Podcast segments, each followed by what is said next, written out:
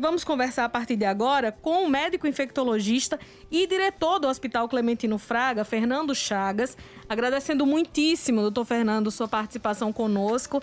A minha pergunta não vai ser para começar bem do começo mesmo. Quem é o público hoje, majoritariamente, que está sendo diagnosticado com HIV? É, bom dia, Ivna. Bom, bom dia, dia Bom dia a todos que estão nos ouvindo agora. É, hoje, Dia Internacional de Combate ao HIV AIDS. Incrível, né? 40 anos de pandemia e ainda estamos vendo o vírus se espalhar, né? Por uma série de fatores, infelizmente. E qual o principal uh, público-alvo, né? Primeiro, a gente precisa é, é, chamar de volta aqueles, aqueles pacientes que sabem que são portadores, que estavam tratando, mas que infelizmente, devido a esse período pandêmico e uma série de outros fatores, vulnerabilidades sociais, abandonaram o tratamento. E segundo, é, segundo os dados do Ministério da Saúde, existem praticamente quase 200 mil pessoas no Brasil que são portadoras do vírus e não sabem, né? Então a gente precisa alcançar essas pessoas para diagnosticar e iniciar o tratamento, que é o tratamento que garante que a carga viral, que é o número de vírus no sangue, desapareça, só deixa de transmitir, né? Para quebrar o ciclo de transmissão. Então, a gente precisa chegar principalmente nos jovens, a população jovem, dos 18 aos 39 anos, que tem sido os mais acometidos segundo os estudos que a gente tem feito. Né? A gente precisa chegar nessas populações e precisa diagnosticar, precisa iniciar tratamento. Quando a gente fala sobre esse número de pessoas, que pode ser imenso, como o senhor disse, que não sabe que tem o vírus, qual, qual seria a motivação? Dá para imaginar que pode ser preconceito, pode ser medo de descobrir que está doente, pode ser o fato de nem imaginar a possibilidade de ter pego o vírus em algum momento da vida? É, há um rótulo muito forte, né, associado ao diagnóstico. A gente costuma dizer que, por exemplo, um portador de diabetes mellitus não tem problema em dizer que é portador do diabetes mellitus. Um portador da hipertensão arterial sistêmica não tem problema em dizer. Agora, quando se trata do HIV, né, um vírus, principalmente por conta da relação com a transmissibilidade, a, a, a forma de transmissão, que a principal via é a sexual, acaba também sendo associado à sexualidade, uma coisa diferente, né, que não deveria ser. Hoje a maior transmissão está entre os heterossexuais, mas acaba sendo relacionado à sexualidade.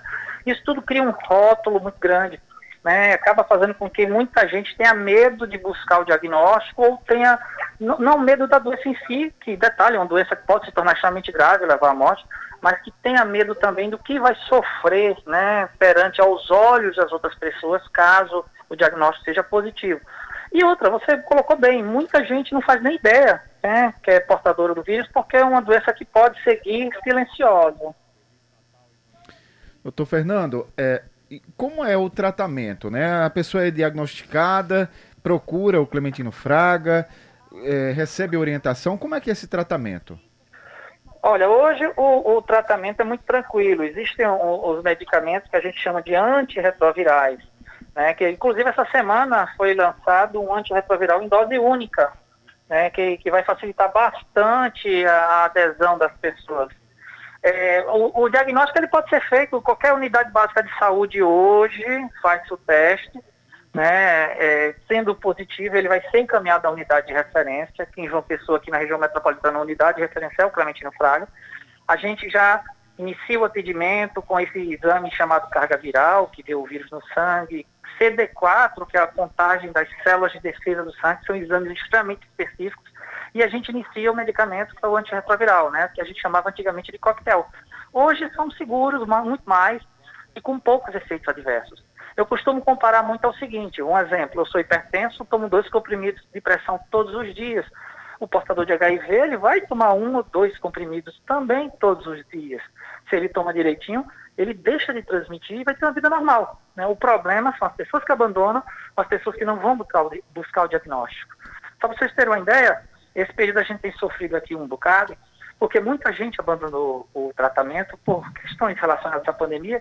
E o que é que nós estamos vendo agora? As pessoas voltando, parece década de 80 e 90, né? As pessoas voltando com AIDS, com a doença, realmente, infelizmente, perdendo vida.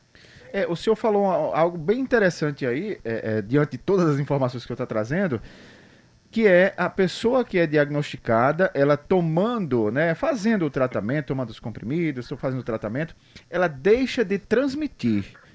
Então, assim, a pessoa que tem o HIV e não desenvolve a AIDS, tomando os comprimidos, fazendo o tratamento, então ela deixa de transmitir? Exatamente, incrível isso, né? A gente chama de indetectável, que é quando a gente não detecta mais o vírus no sangue, é igual a intransmissível. Tem até uma marquinha que se você pesquisar na internet você vai encontrar. I é igual a I, né?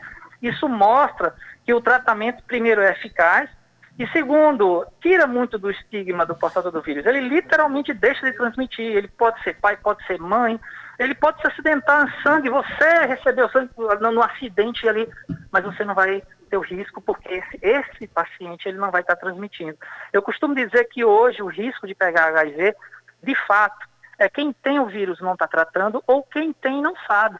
Por isso que a gente precisa alcançar essas pessoas, fazer o diagnóstico com essas ações e também orientar as pessoas a buscar o diagnóstico nas unidades básicas de saúde. O senhor falou agora há pouco sobre uma, o HIV ser silencioso. Se a pessoa não testou, não sabe que tem o HIV, por quanto tempo o vírus pode ficar silencioso no corpo e quais são os sintomas que podem, podem ser mais característicos de que a doença está começando a se desenvolver no corpo da pessoa? Oh, a gente tem falado muito em Covid, né? E quando a gente fala muito em Covid, a gente lembra das variantes, uhum. que são mutações do vírus. O HIV também tem variantes, então depende muito do tipo do vírus. Existe, por exemplo, um vírus HIV-1M, tipo M, que ele tem uma evolução mais rápida, né? Se uma pessoa é, acaba é, recebendo esse vírus numa determinada exposição, em média um ano e meio a dois, ele pode apresentar o quadro de AIDS, claro, se não, não tratar. E existe também outros vírus que são mais arrastados, podendo chegar a 8 a 10 anos então, às vezes, você pode ficar 10 anos aí com o vírus e não sabe. Detalhe, vai estar transmitindo, né? Então, é, é aquela questão do, da busca do diagnóstico da, do silencioso. Às vezes a pessoa pensa em sinais e sintomas que podem sugerir, e tem. Por exemplo, você está tendo fungo na boca, que a gente chama de monilíase oral. Não estou dizendo que quem tem, tem, tem HIV, mas quem tem está com a imunidade prejudicada, é bom buscar o diagnóstico. Corrimento vaginal com candidíase três vezes, quatro vezes por ano. É importante a mulher investigar Pode ser outra coisa, mas não custa nada buscar o diagnóstico. Pessoa está tá com tuberculose. Gente, tuberculose, nós temos uma boa imunidade para evitar que apareça. A doença apareceu? É, quer dizer que tem HIV? Não, mas vamos buscar se também não tem. Então é importante as pessoas também observarem isso, né? Doenças que estão aparecendo e buscar o diagnóstico se tem relação com a possibilidade do HIV. Tô, Fernando, e em relação às mortes, a gente tem falado sobre os casos, como é que estão as mortes é, em relação aqui a, a, a Paraíba, os, os, dados que vocês têm? É, eu não tenho agora aqui comigo o número de mortes né, oficiais. A gente tem, vamos dar exemplo para você, nós estamos com 6.336 pacientes de acompanhamento aqui no hospital. Né? Quantitativo de mortes exatas, eu posso dizer que sempre, infelizmente, acontece tanto é, é, mas aí só complementando, só complementando. aquela pessoa que não buscou o diagnóstico e acaba chegando aqui com um quadro muito avançado. Né? Portanto, HIV ainda mata e ainda mata muito. É, justamente, eu ia falar sobre isso, era só para complementar. Não especificamente, mas o senhor percebe que por conta desse tratamento o número de mortes vem caindo, as pessoas vão convivendo é, com a doença? Isso, todos os pacientes que tratam direitinho, eles não vão morrer de HIV né, vão, podem morrer de velhos lá na frente, ou, a expectativa de vida é igual a quem não tem o vírus. Agora, quem de fato trata. Só um dado para você. É, temos, temos um objetivo, temos um objetivo nacional que a gente chama de 90, 90, 90. Significa que a gente, o ideal seria diagnosticar 90% das pessoas que são portadoras do vírus, tratar 90% das pessoas que já, já estão diagnosticadas e conseguir que a carga viral fique zero em 90% dessas pessoas. Como é que está aqui no país? A gente só conseguiu diagnosticar 75% das pessoas portadoras do vírus. A gente só está conseguindo tratar 57% dessas pessoas e só 49% dessas que estão tratando é que estão conseguindo é, zerar o vírus no sangue. Em outras palavras, de algum, em algum problema em relação ao tratamento, não estão aderindo ao tratamento. Então isso mostra o, o problema que nós temos que enfrentar e por que ainda tem morrido muita gente.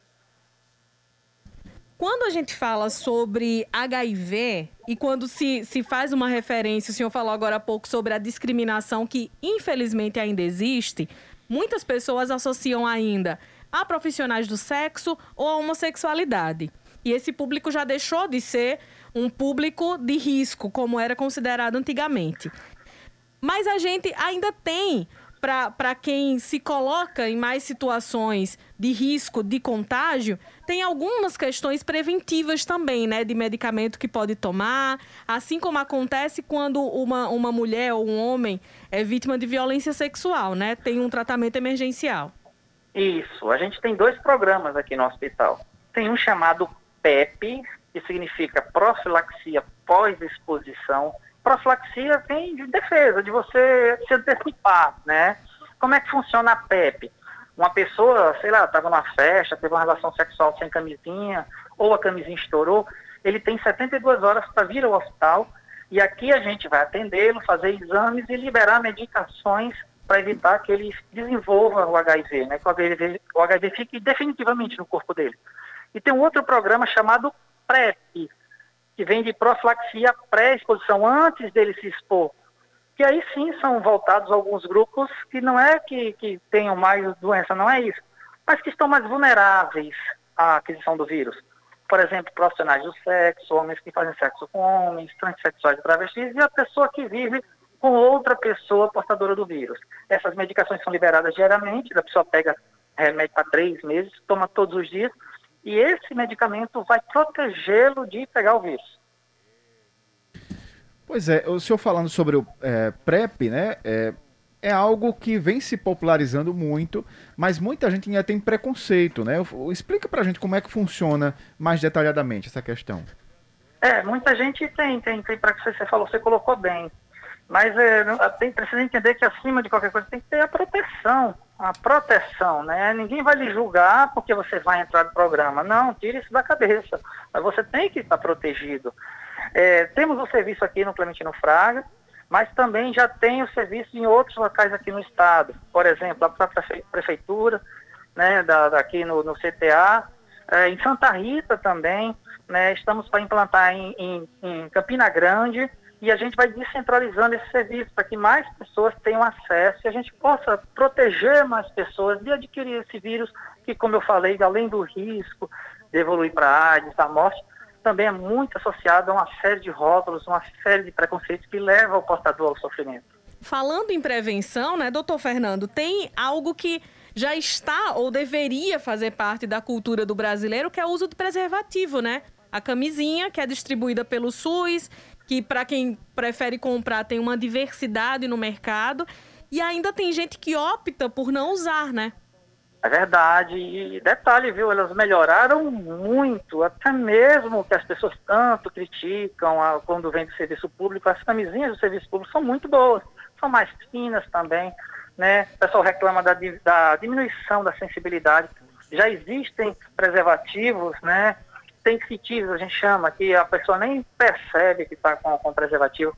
O importante é realmente buscar esse instrumento, que de, de, dos instrumentos de proteção, esse de longe é o melhor, porque também previne contra outras ISTs, né, infecções sexualmente transmissíveis. Lembrando que ISTs também são veículos de transmissão do HIV. Quando você pega uma, uma doença dessa, aumenta as chances de pegar também o HIV. E embora falando de outras doenças como sífilis, como gonorreia, tem tratamento, tem cura, mas são doenças que já mataram pessoas antigamente, né? Isso. O tratamento a sífilis foi principalmente, né? A gente, quando estuda a história da sífilis, a gente fica horrorizado. Antigamente, ele causava deformações, até mesmo no nariz da pessoa. Destruía o nariz da pessoa. Você acredita que existiam clubes de pessoas sem nariz? Olha só que coisa louca, absurda, né? Uhum. Então, uma doença histórica e que tem risco de evoluir para a morte também, porque pode se espalhar por qualquer parte do corpo. Então, estão esquecendo da sífilis, por, porque, ah, a sífilis tem cura, não, não, não preciso me preocupar. Não, não é uma doença que pode facilitar a aquisição do HIV e que, se você também não trata, pode sim levar à morte.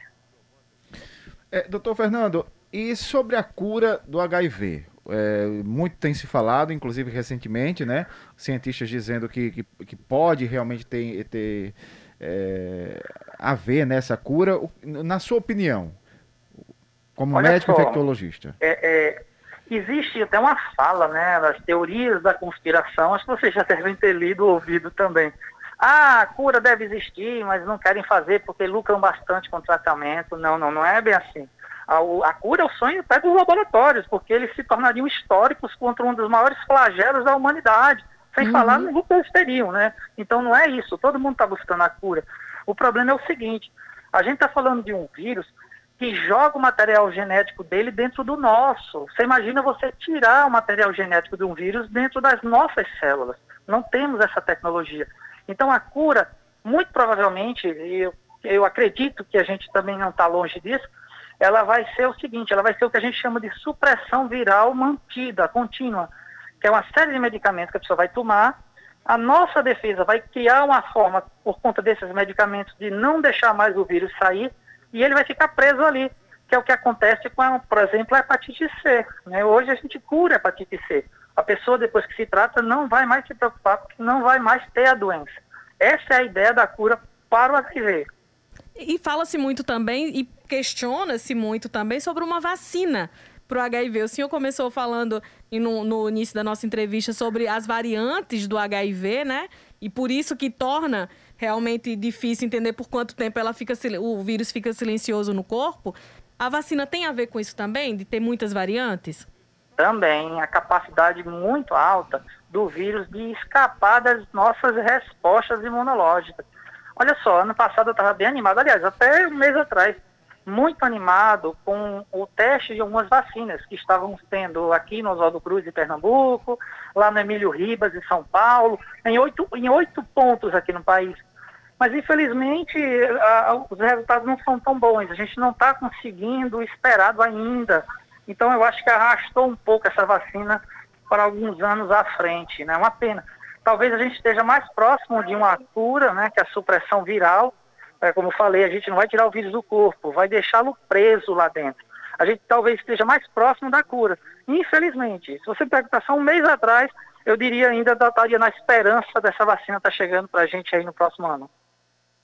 Quero agradecer muitíssimo sua participação conosco, doutor Fernando Chagas, que é diretor do Hospital Clementino Fraga, médico infectologista. vou pedir, na sua despedida, para o senhor dar uma dica, deixar um recado para quem está nos ouvindo agora, porque infelizmente tem muita gente que não quer testar, não quer usar preservativo, tem vergonha de pegar o preservativo gratuito do SUS, tem vergonha de entrar numa farmácia e comprar preservativo, isso acontece ainda hoje. O que, é que pode ser dito para essas pessoas que estão nos acompanhando e estão nesse perfil? Primeiro, quero agradecer o espaço. Né? Infelizmente, tem se falado pouco do HIV e isso tem contribuído para ele se espalhar. Né? Gerações de hoje, tem, muitos nem conhecem. Né? Eu até me assusto isso, porque a minha geração, todos nós, naquela época, conhecíamos o vírus. Né? E o que eu poderia dizer? Não vale a pena, não vale a pena uma, uma noite, um momento ah, de diversão ali, é, fazer com que você fique condicionado a tomar medicamentos por anos e sob risco de evoluir para uma forma grave da doença se você abandonar esse tratamento. Sem falar no rótulo associado a ele que a gente precisa combater com informação. Então, quero pedir para principalmente, os jovens que lembrem da possibilidade de se infectar, portanto, passem a usar de fato a, a, o preservativo e cobrar para o outro usar o preservativo. Existe o preservativo masculino, existe o preservativo feminino, existem os programas que a gente já falou aqui, que ele também pode participar. Venham, venham fazer parte né, né desse momento, desse mês de novembro agora, ou de dezembro vermelho, melhor dizendo, venham é, é, é, junto conosco correr atrás do diagnóstico e orientar outras pessoas para a gente evitar o avanço desse vírus aqui no país. Muito obrigada e boa tarde para o senhor. Boa tarde a todos. Fique com Deus.